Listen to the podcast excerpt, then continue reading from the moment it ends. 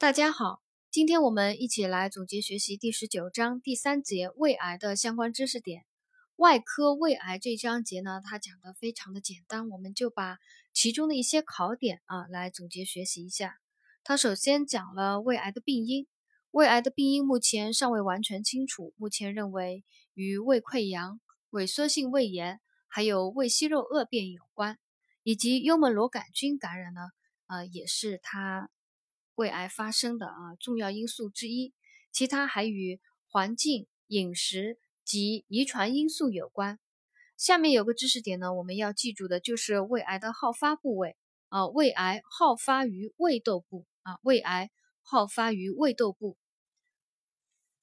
淋巴转移是胃癌的主要转移途径啊，这个知识点要记住，淋巴转移是胃癌的主要转移途径啊，另外。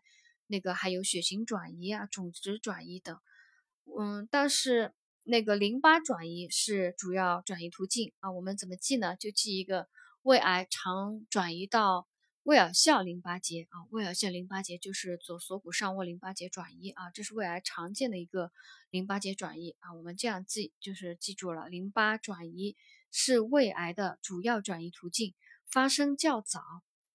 胃癌到了晚期最常见。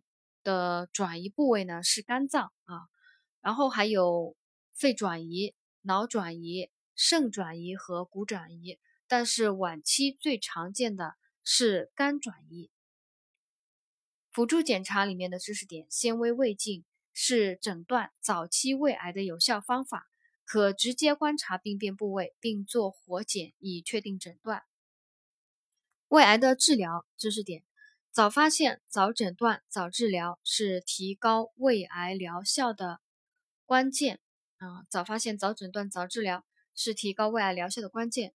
手术是首选的方法，还可辅以化疗、放疗以及免疫治疗以提高疗效啊！这个就是第三节的一些呃知识点。它在这里呢，啊，护理措施啊什么都嗯没有怎么讲啊，我们也就不讲了啊。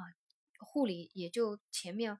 外科我们有讲到肿瘤病人的护理啊，都是内容都是相似的啊。我们在这里呢就不做总结了。嗯，我再把胃癌的考点再给大家再复述一遍。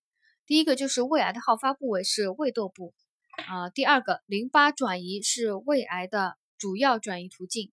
第三个，晚期胃癌最常见的是肝转移。